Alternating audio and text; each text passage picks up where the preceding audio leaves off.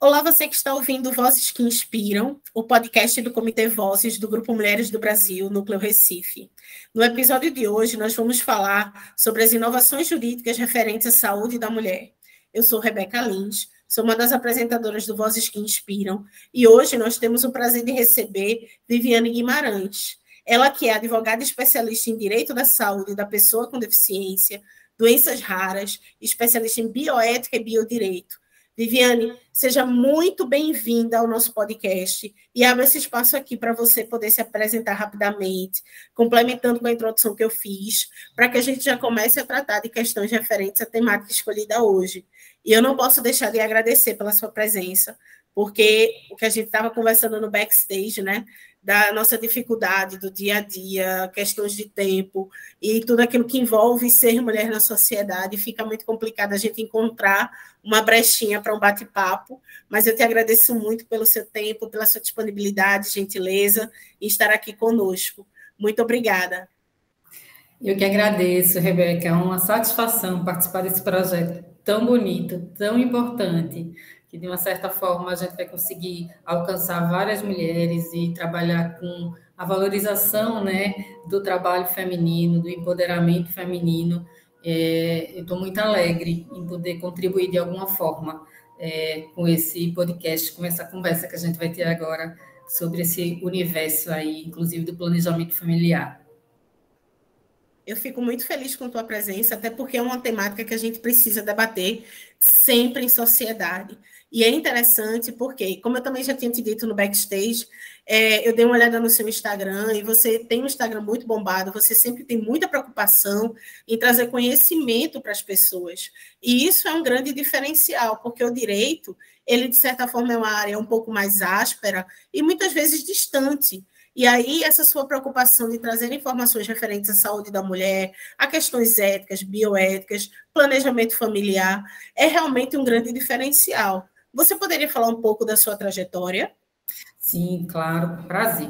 Então, eu, eu sou fonoaudióloga, que é a minha primeira formação, então já venho assim de uma vertente ligada à área de saúde, e por razões, é, várias razões, eu terminei enveredando aí para a área do direito, do direito, fui fazer o curso do direito, e me apaixonei pela área de saúde, né? Tive é, a vivência de ajudar uma ONG de uma forma voluntária, não tinha nada a ver com direito, é, fazia bazar, ajudava em bazar e tal, e foi a ONG que acolheu as crianças que, do Zika vírus, da síndrome congênita do Zika vírus, naquele boom de 2016. E como eu já advogava não na área de saúde, mas aí eu, mas eu estava envolvida com esse, com, com esse acontecimento, porque essa ONG ajudava essas crianças. Ali é, foi me pedido ajuda para falar mais da área previdenciária, benefício assistencial para as, para as mães que estavam naquela situação desesperadora, porque ninguém sabia o que estava acontecendo. E ali eu comecei a me envolver também com essa área de saúde, né, de, do, da assistência é, à saúde, que o SUS, embora seja apaixonada pelo SUS, eu tiro o meu chapéu, o SUS para mim é um, um, sistema maravilhoso, mas a gente sabe das carências, e aí eu comecei a dar assistência para essas mães. E foi aí que a gente entrou firme no direito da saúde, nas doenças raras, é, que é um, um, público que é invisibilizado, porque, é, como diz, é doenças raras, embora sejam muitos, mas as não tem remédio, muitas doenças não têm remédio, não tem tratamento, e a gente começou a dar voz como ativista social mesmo para essas, essas famílias e como, como atividade jurídica, como advogada. E o Instagram veio também nesse, nesse pacote, né, da gente divulgar é, sobre doenças raras, sobre pessoa com deficiência, que também é uma militância minha, né, falar é, é, os direitos da pessoa com deficiência, da lei brasileira de inclusão, é, que é quase desconhecida, né, sobre acessibilidade, sobre barreiras atitudinais, capacitismo, o preconceito. Então, no Instagram, a minha vontade, o meu objetivo era justamente isso, levar é, informação sobre essas questões que não estavam nas pautas digamos assim, da moda. E a gente foi andando, foi trazendo, e eu comecei a colocar decisões judiciais para mostrar que era possível, é, que o não a gente já tem, então que a gente tem que buscar o sim. Incentivar também o estudo, porque nada, nada, nada, absolutamente nada se faz sem a gente ter uma educação de qualidade. E não adianta só a gente é, cobrar de instituições, a gente, enquanto aluno, enquanto profissional, a gente precisa também dar a nossa parte e buscar fontes, e estudar, e pesquisar, e se qualificar.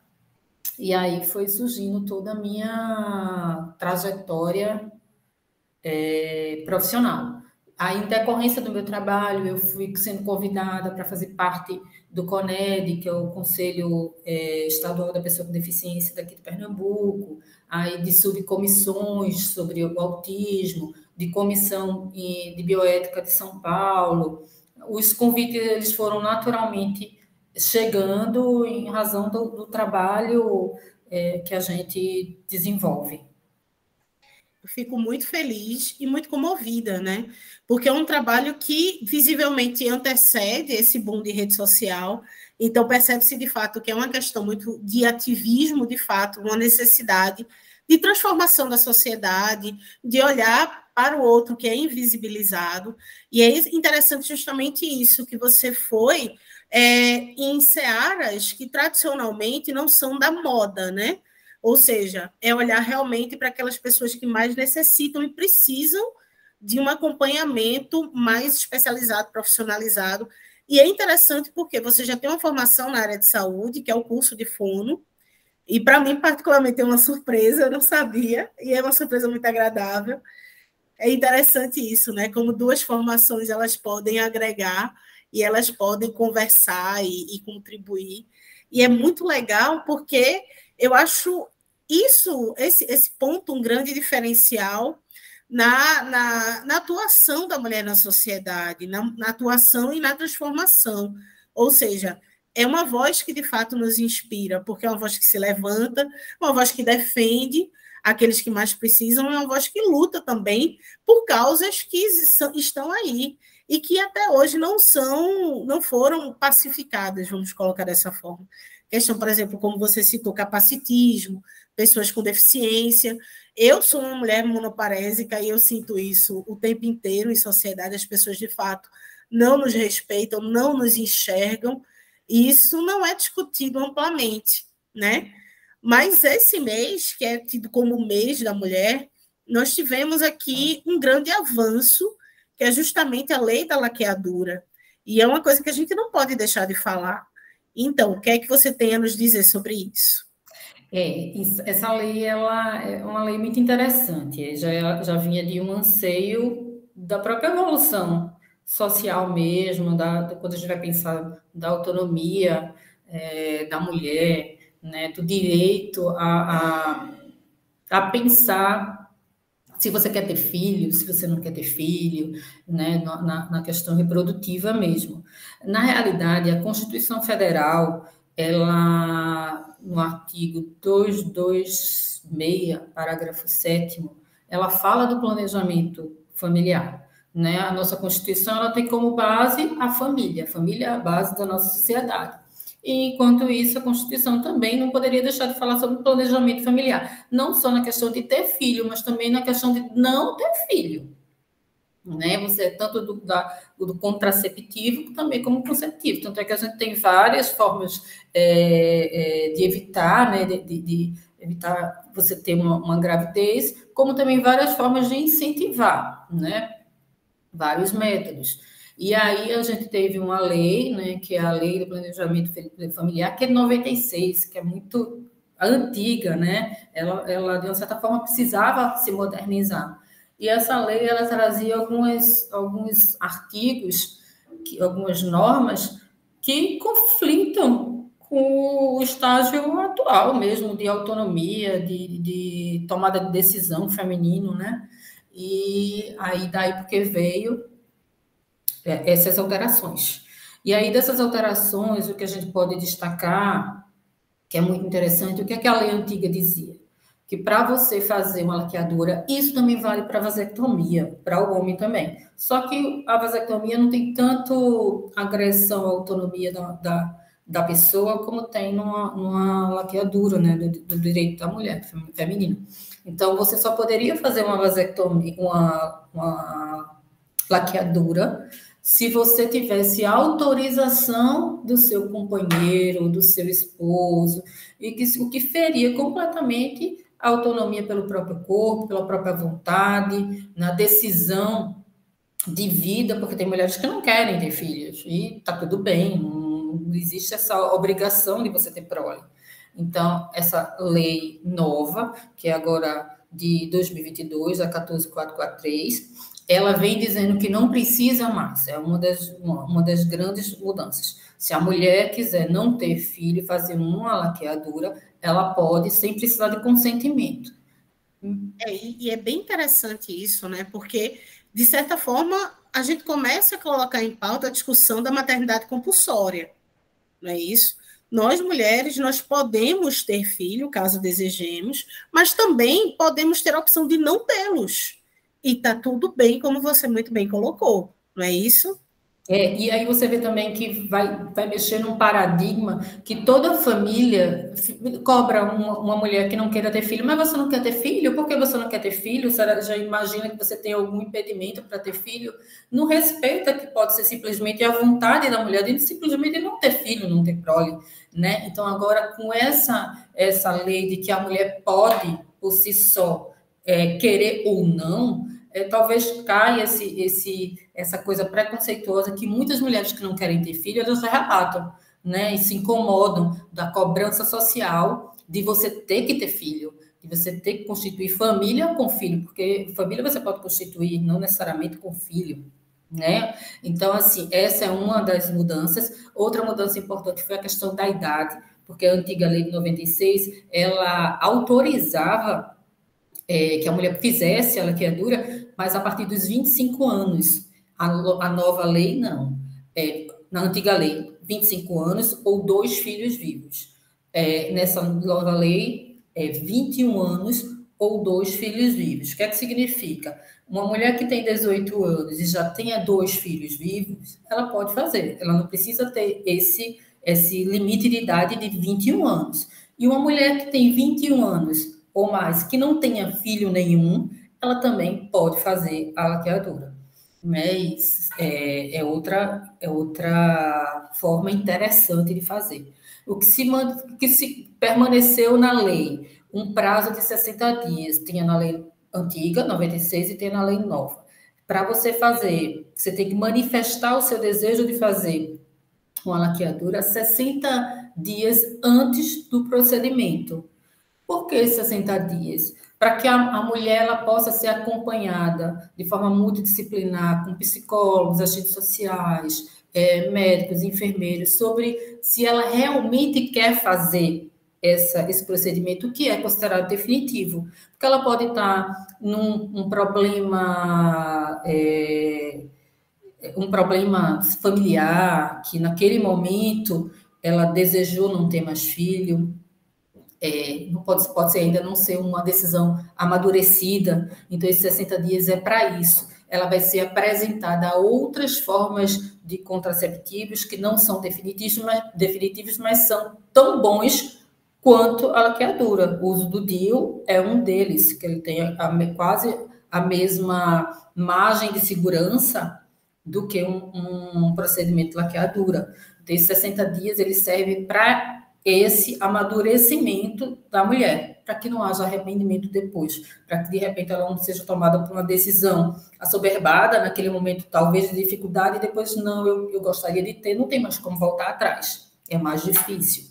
É, e a lei também, ela, houve uma modificação interessante, que até isso é, era uma agressão à mulher, porque na antiga lei de 96, você não poderia fazer a laqueadura é, no ato do parto, a não ser que a mulher estivesse passando por alguma dificuldade de saúde, se fosse risco para ela, aí ela poderia fazer no ato do parto, ainda assinado por dois médicos. Ou seja, a mulher, é, na antiga lei, ela passaria pelo parto, teria que aguardar um prazo para fazer um novo procedimento cirúrgico, passar todo o sofrimento do que é um, um procedimento cirúrgico, mesmo que tenha sido, seja por laparoscopia, né, que é mais simples, mas é um procedimento cirúrgico, né? Hoje em dia não. Você pode fazer no mesmo ato do parto ou até do aborto.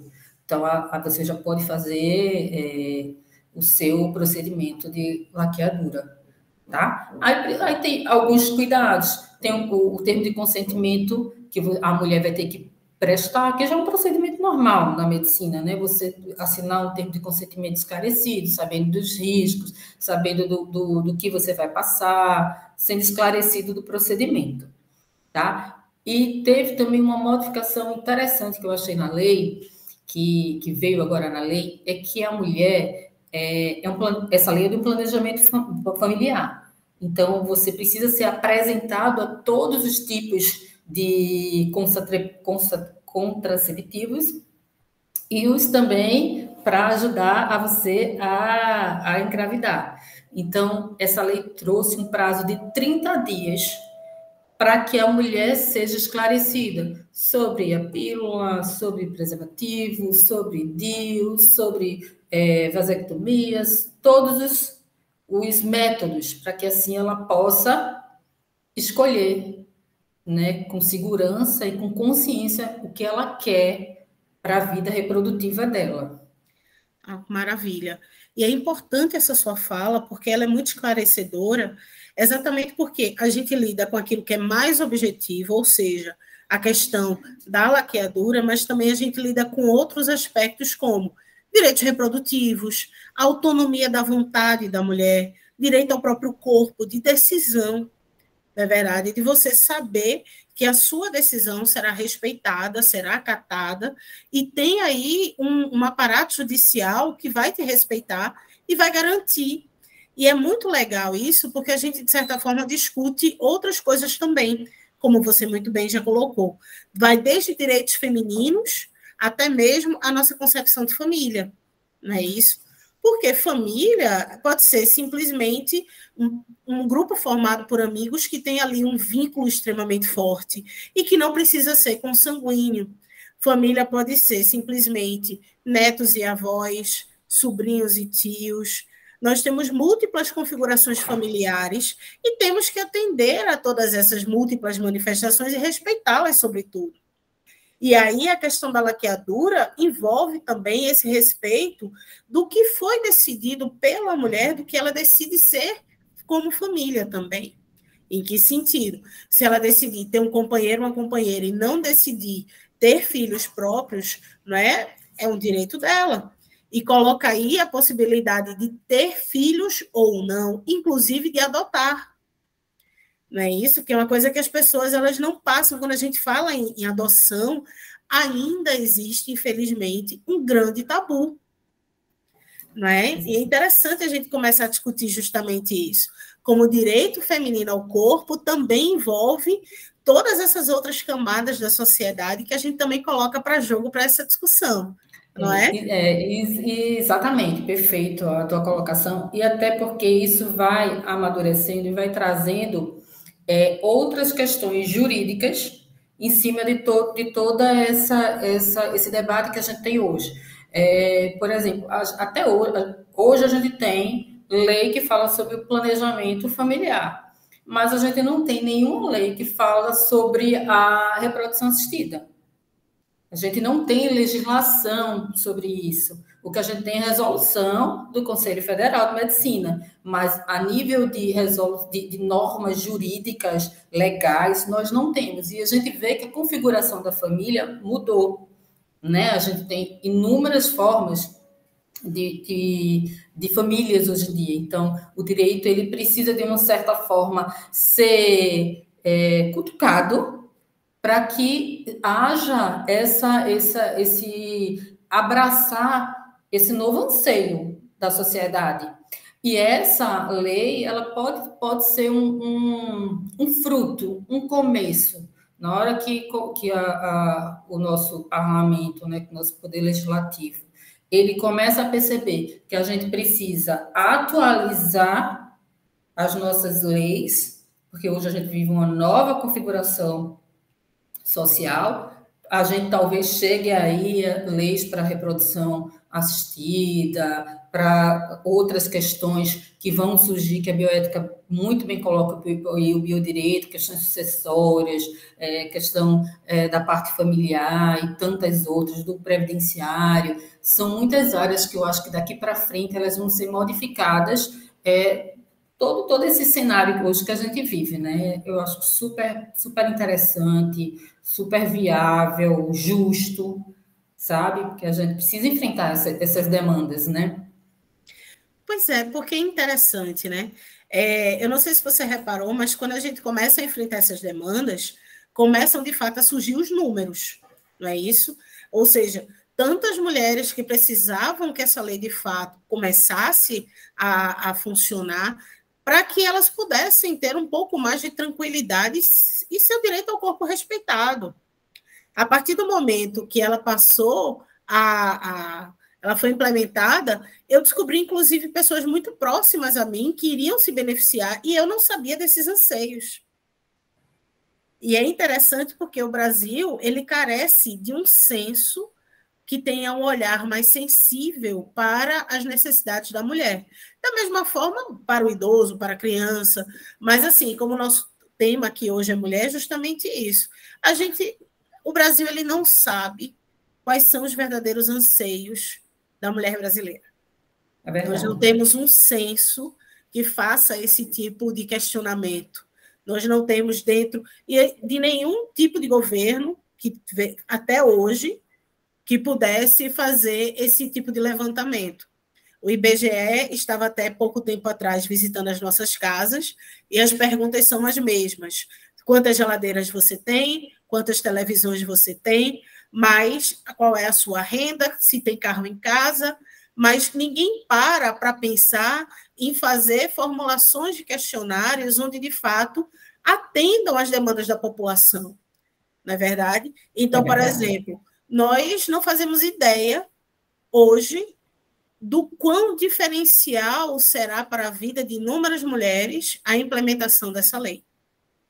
Assim como você muito bem colocou, falta uma, um olhar mais sério, mais cuidadoso e mais efetivo para a reprodução assistida.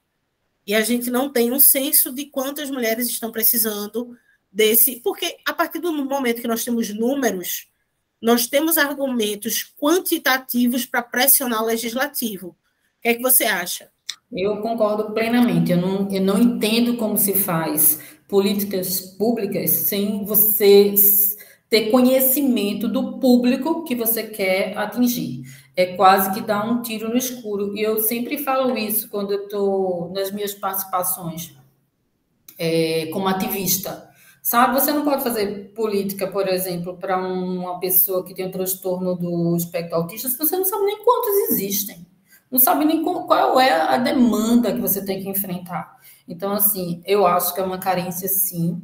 Eu acho que o Brasil não dá importância, ou se dá importância, é uma importância ainda muito é, melindrosa quanto aos números, é, falta realmente você olhar com seriedade. Agora, Rebeca, eu acho assim, sabe, o que também é preciso dizer nessa questão, voltando um pouco para a laqueadura. Quando a Constituição Federal ela fala do planejamento familiar, ela fala na parte educativa e ela fala na parte científica. Ela é a, o desejo da, da, de constituir família é a decisão do casal e o, o poder público ele vai estimular a parte educativa e científica.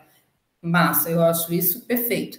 Agora, nessa, nessa questão da, laqueadura, é preciso, é preciso também que o, o SUS, no caso, os médicos envolvidos, eles passem a parte educativa, sabe, para a mulher, porque a, a mulher, as mulheres não sabem. Eu vi um, uma, uma, pesquisa que 15%, é, 15 das, da, dos, das meninas dos partos é, são de adolescentes entre 10 a 19 anos. Então, a, a, a parte educativa tem que chegar para essas, essas meninas, não só na, o direito de você fazer uma maquiadura, que é um, um, um, método definitivo, mas o DIU, segundo a pesquisa que eu vi, ele tem quase a mesma, se não a mesma eficácia do que um método definitivo de laqueadura. Então, essas meninas podem colocar um DIU, que inclusive de cobre ele tem no SUS, está disponível no SUS. E essa informação não chega, sabe? É, é preciso pensar, alinhar a parte médica, a parte é, realmente do procedimento com a parte educacional, de levar essa informação para as meninas, para os meninos também, porque a vasectomia faz parte também do planejamento é, familiar, para que elas possam, de fato, escolher. De repente, você não tem, tem 18, 19, 20 anos, sei lá, e não quer um método definitivo, mas tem medo de engravidar. Então, vou fazer uma laqueadura. Bom, você pode botar um dia e deixar essa decisão um pouco mais para frente, quando você estiver mais amadurecida, com a vida mais estabilizada. Então, assim, é um, um debate amplo, não é só fazer ou não fazer, é a, a autonomia de verdade feminina.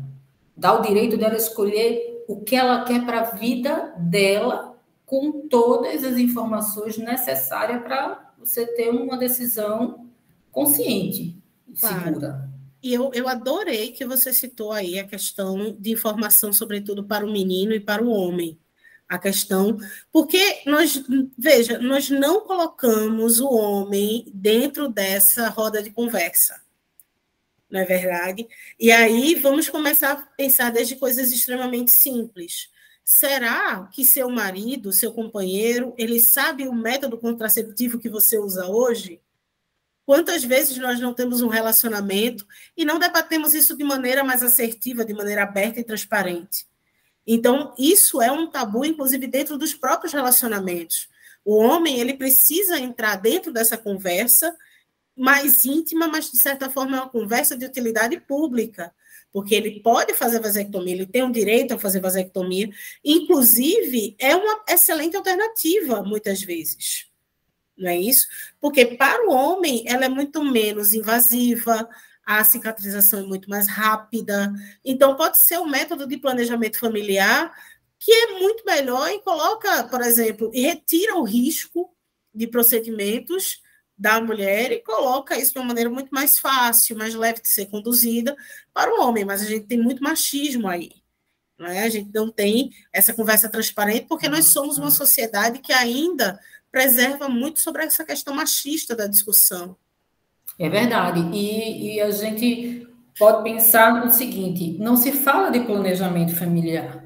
O que a gente fala é ter filho, não ter filho, evitar filho, ou incentivar, procurar métodos para ter filho. A gente precisa ter o planejamento familiar, o que, o que é o planejamento familiar, o, o, o que, como a gente vai fazer. Aí talvez o, o homem, o menino, venha para esse, esse, esse papo, né? Porque é muito fácil jogar na, na, assim no, no, colo da mulher, é ela que vai engravidar, é ela que vai levar o filho, então deixa ela resolver se ela vai querer ou não. Não, não é isso. Planejamento familiar é decisão do casal. Então, a gente começar de repente pensar em escola, porque tem um tabu muito grande na questão da, da, da educação né, sexual nas escolas, tal. Você vai fazer esse, esse trabalho nas escolas, mas é preciso enfrentar, porque filho é uma decisão de vida. É uma decisão de vida. Então, o menino, o homem, ele precisa também participar dessa decisão. Ele precisa saber o que é, ele precisa saber a, o, como ele pode contribuir, se ele quer, se ele não quer, acabar com esse machismo e esse preconceito de se fazer uma vasectomia, que inclusive é um método muito mais simples, menos invasivo do que o método da, da laqueadura, né? E às vezes pode até é difícil, mas você conseguir reverter ela, que é dura, mais, mais difícil de você reverter.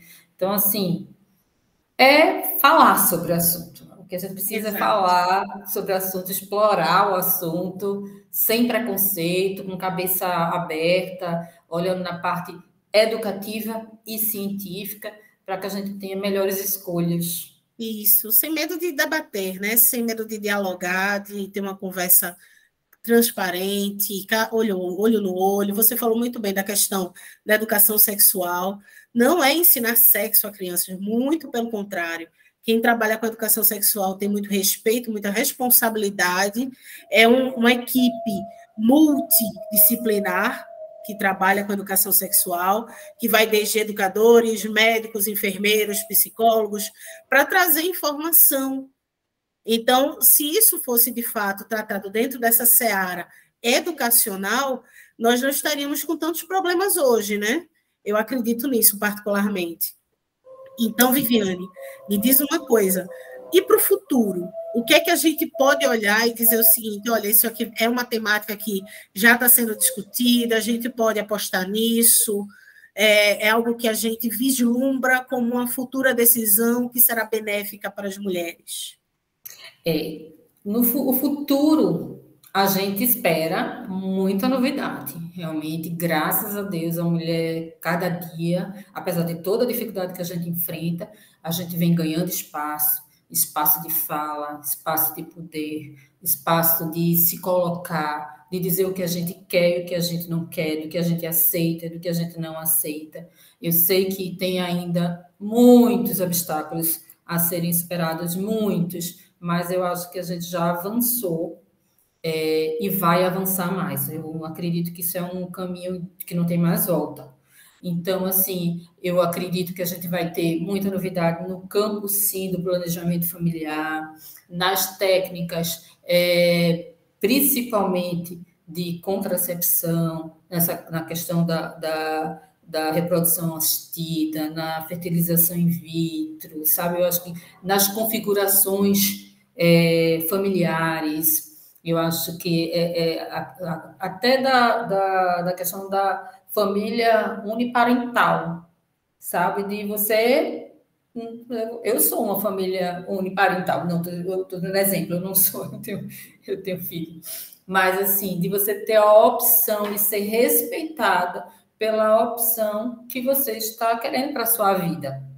Então, eu acho que a legislação vai seguir, talvez não seja uma coisa tão rápido, tão fácil, né? Que nós somos um país, a gente sabe, machista, misógino, é, a gente, é isso tudo que a gente já conhece. Mas eu acho que a mulher está antenada, eu acho que está com força, eu acho que está mais unida nas pautas femininas, eu acho que as meninas, essa geração nova que vem, eu tiro pelas minhas filhas, elas estão com a cabeça muito mais arrojada não de, de ideias, mas de se respeitar enquanto mulher, sabe? De dizer, não, eu quero assim, porque eu posso, não só pela questão do gênero, mas pela questão de pessoa. Eu sou assim, eu me respeito por ser assim, e eu vou buscar o meu lugar na sociedade, sabe?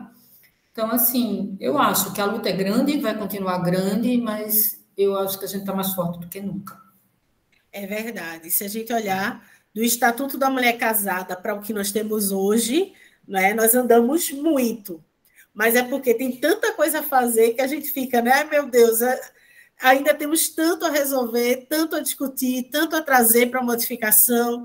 Então, é algo que é, da mesma, na mesma medida que empolgante, é também preocupante, né? Porque a gente tem que fazer, mas tem que fazer com muita responsabilidade, com muito respeito. E eu adoro, adoro, adoro quando a gente conversa situações sobre essa, porque a gente traz realmente as necessidades da mulher, né? E como Grupo Mulheres do Brasil tem sempre essa pegada da gente olhar para a mulher na sua individualidade, dentro de suas necessidades, eu acho que fica muito profícuo esse tipo de, de questionamento para a gente colocar o que, é que a gente vai fazer no futuro em relação a esse empoderamento, a essa sororidade, trazendo as meninas desde muito cedo para essa luta também, porque a menina de hoje é a mulher adulta de amanhã, não é? Quem sabe essas meninas serão aquelas que terão o privilégio de ter as questões da, da reprodução assistida já resolvidas. É, é isso. Com, com certeza. Às vezes eu acho que assim, é, que a gente sempre pensa muito no que falta e às vezes deixa de valorizar o que tem, o que conseguiu. Eu acho, às vezes, na, na, no, meu, no meu entender, que a gente tem políticas públicas boas, atuais. O que talvez falte para a gente, enquanto ativista, como grupo, até Mulheres do Brasil, é bater na efetivação dessas políticas. Talvez tirar mais o olhar do poder legislativo para olhar o poder executivo, para poder a gente fazer essas leis andarem. Por exemplo, a gente tem no SUS, o SUS é, tem várias, várias leis que favorecem a mulher, o tratamento do câncer, a questão da, da, da cirurgia de é, plástica das mamas. Mas como é que está isso? Esses prazos estão sendo observados? É 30, 60 dias. Como é que está essa fiscalização? Então, às vezes, a gente briga muito para que se fazer lei, mas eu acho que a gente agora tem que fazer uma análise é, de como essas leis estão sendo cumpridas para começar a pegar agora o Ministério da Saúde ou o, o ANS, que não está efetivando ou cobrando dos planos de saúde que faça aquela, é, aquela é, é, política de, de auxílio à mulher, o planejamento que não está sendo familiar, não está se falando, é, a gente tem a, a, parte genética, de fazer também a orientação genética para as famílias, para até para evitar é, uma, uma, uma, família que tenha vários filhos com o mesmo problema genético. Não, não, se fala nisso. Cadê a efetivação disso? A gente tem a lei. E cadê essa lei que não funciona? Sabe? A gente que, acho que tem que ter um olhar específico, talvez para começar a cobrar quem pode fazer. Sabe? Eu acho que essa sua palavra foi maravilhosa agora porque é realmente isso, às vezes a gente fica no afã de eu quero uma lei, a gente precisa organizar isso dentro do judiciário, mas na hora do vamos ver, que é realmente aquele poder executivo que tem que entrar em campo, fazer de fato e colocar para funcionar, falha. E aí muitas vezes a gente tem uma lei maravilhosa, muito bem escrita e não é efetivada. Então não fizemos muita coisa, né? Eu acho que você completa isso de uma maneira magistral, você foi cirúrgica. Eu acho Obrigada. que essa é a discussão que a gente tem que trazer de fato para frente, colocar para frente e continuar nessa luta que você muito bem falou, continuar com os nossos anseios, trazendo nossos anseios para debate e para a luta de aquisição de direitos, de, não apenas da questão legislativa, mas também da efetivação desses direitos. Então, a gente já está aqui se encaminhando para o nosso finzinho. É, quais são as suas palavras finais? Eu gostaria primeiro de agradecer a oportunidade. Foi ímpar, uma delícia o bate-papo. É, adorei mesmo.